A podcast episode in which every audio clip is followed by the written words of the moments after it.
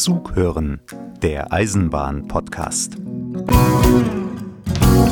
Wenn das Angebot stimmt, fahren die Leute Zug. Das gilt auch für das sogenannte flache Land. Was man dazu braucht, sieht man in Nordhessen und hört es gleich im Zughören Podcast Nummer 9.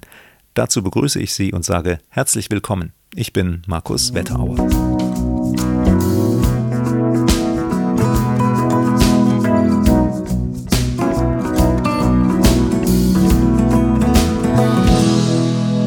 Wir beginnen mit einer traurigen Nachricht. Dieter Ludwig ist tot.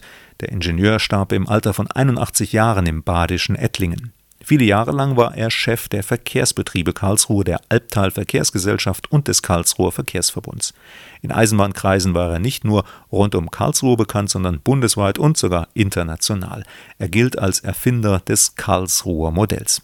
Die Idee dahinter, die Menschen aus dem Umland von Karlsruhe sollten möglichst bequem in die Innenstadt fahren können. Also nicht zuerst mit der Regionalbahn zum Hauptbahnhof und dann dort in die Straßenbahn umsteigen und dann von dort in die Innenstadt, sondern im Wohnort in die Stadtbahn einsteigen, auf den Schienen der großen Bahn Richtung Karlsruhe brausen und dann von dort auf Straßenbahngleisen weiter, ohne Umsteigen, direkt in die Innenstadt.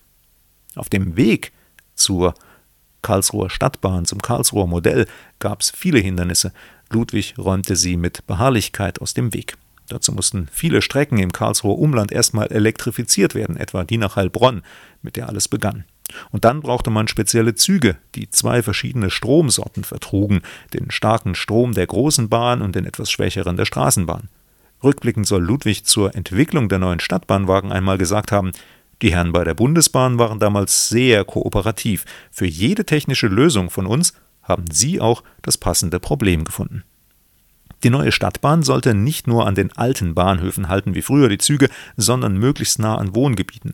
Dazu baute Ludwig Dutzende neue Haltestellen, getreu seinem Leitspruch Wir müssen die Bahn zu den Menschen bringen und nicht erwarten, dass die Leute zum Zug kommen. Kein Mensch, so sagte er, laufe heutzutage noch zwei Kilometer zu einem Bahnhof, wie ganz früher. Bahnfahren muss möglichst bequem sein. Dazu ließ er die Stadtbahn auch möglichst oft fahren, sodass man keinen Fahrplan mehr braucht. Von frühmorgens bis spät abends, am Wochenende sogar fast rund um die Uhr. Dinge, von denen andere Städte von der Größe Karlsruhes immer noch träumen. Teilweise wurde Karlsruhe vom Karlsruher Modell aber auch überrollt. So ist selbst die großzügig angelegte Innenstadt zu eng für die vielen Stadtbahnen heute, sodass aufwendig ein Tunnel gebaut werden musste. Dadurch geht Komfort für die Reisenden wieder verloren. Außerdem sind auf längeren Strecken die vielen Haltestellen unterwegs, sagen wir mal, suboptimal. Die Stadtbahnen von Heilbronn nach Karlsruhe brauchen länger als früher die Dieseltriebwagen. Allerdings hat es Dieter Ludwig wie kein anderer vermocht, dem Regionalverkehr mehr Gewicht zu verleihen, seine Ideen auch schnell umzusetzen. Wo andernorts jahrelang über eine Elektrifizierung diskutiert wird, fahren von Karlsruhe in die Pfalz, in den Schwarzwald, Richtung Heidelberg, Öhringen und in viele andere Städte schon lange die fröhlich gelben Züge mit Strom. Wir müssen die Züge zu den Menschen bringen. Wie wahr. Übrigens, Dieter Ludwig ist in einem Zug auf die Welt gekommen.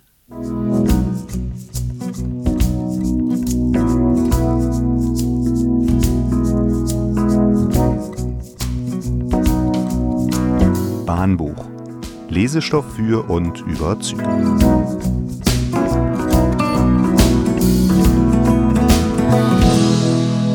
Vom Hundertjährigen, der aus dem Fenster stieg und so weiter und so weiter und so weiter, heißt ein schwedisches Buch mit einem ellenlangen Titel, haben Sie vielleicht schon gehört oder gelesen. Einen ähnlich langen Titel hat der Schwede Per Andersson gewählt, vom Schweden, der den Zug nahm und die Welt mit anderen Augen sah.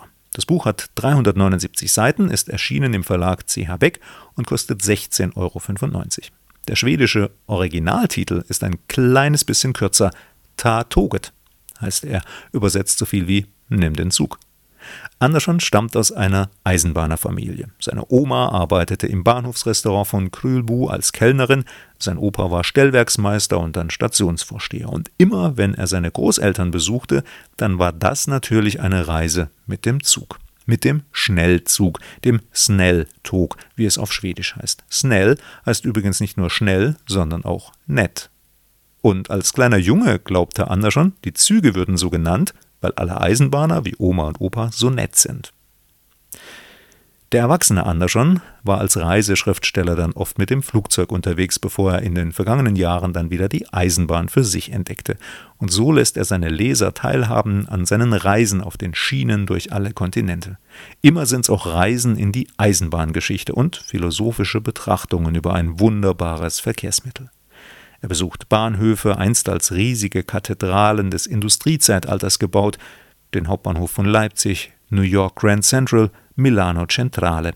Er beschäftigt sich mit Reisen in den Norden und den Wilden Westen und den Orient, mit dem Warten auf den nächsten Zug und den Begegnungen mit anderen Menschen im Abteil. Und er stellt auch die Frage nach der Zukunft der Züge. Bürgerbahn. Züge für Menschen. Zahlen zeigen, stimmt das Angebot, dann fahren die Menschen mit dem Zug. Auch in eher ländlichen Regionen. Beispiel die Strecke zwischen Korbach und Frankenberg im Norden von Hessen. Korbach 24.000 Einwohner, Frankenberg 19.000 Einwohner.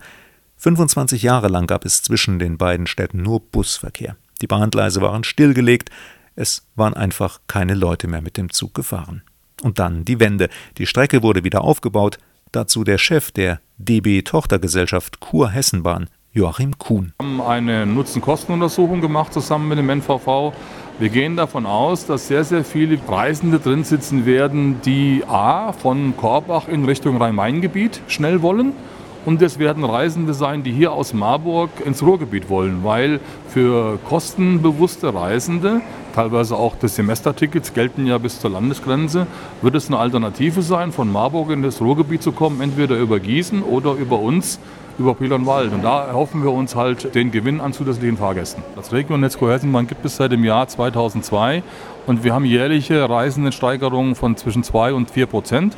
Und wenn man vom demografischen Wandel oder von der Ökologie redet, dann glaube ich, dass die Eisenbahn auch in ländlichen Räumen eine Zukunft hat.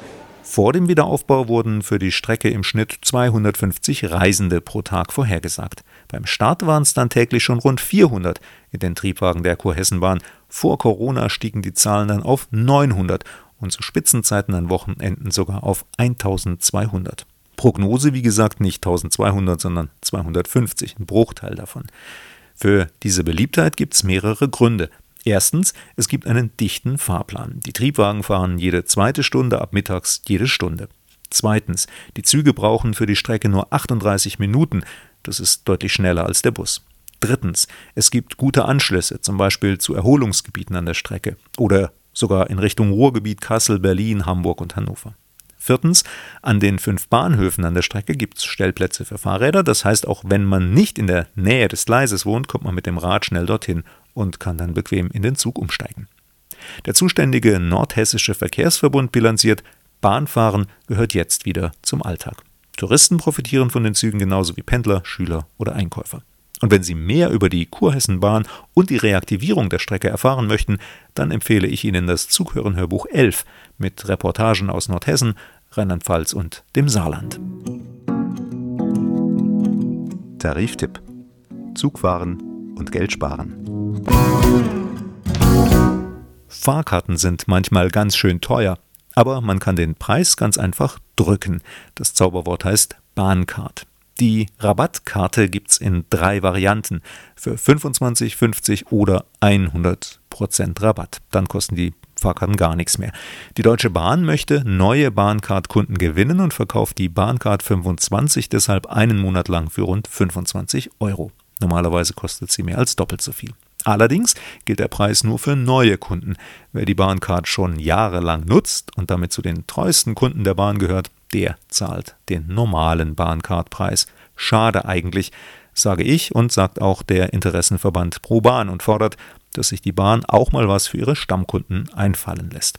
Die Bahncard gibt es übrigens schon seit 1992, knapp 30 Jahre lang. Und damals wollte die DB die Rabattkarte eigentlich überhaupt nicht so richtig einführen und ein paar Jahre später dann in ihrer bisherigen Form wieder abschaffen. Inzwischen hat man dort offenbar aber erkannt, dass die Bahncard die Leute in die Züge bringt. Die DB erwirtschaftet nämlich einen großen Teil ihrer Einnahmen im Fernverkehr mit Bahncard-Fahrkarten. Übrigens gibt es rund 5 Millionen Bahncard-Besitzer. Die meisten davon haben eine Bahncard 25, nämlich dreieinhalb Millionen der 5 Millionen. Und die wohnen nicht nur in Deutschland, sondern überall auf der Welt. 200 Bahncard-Besitzer in Australien, 250 in Japan, 300 in Kanada. Die nutzen ihre Bahncard dann bei Besuchen in Deutschland. Und die meisten Bahncard 100-Besitzer leben im Verhältnis zur Einwohnerzahl, Sie haben das sicher schon geahnt, in Montabaur.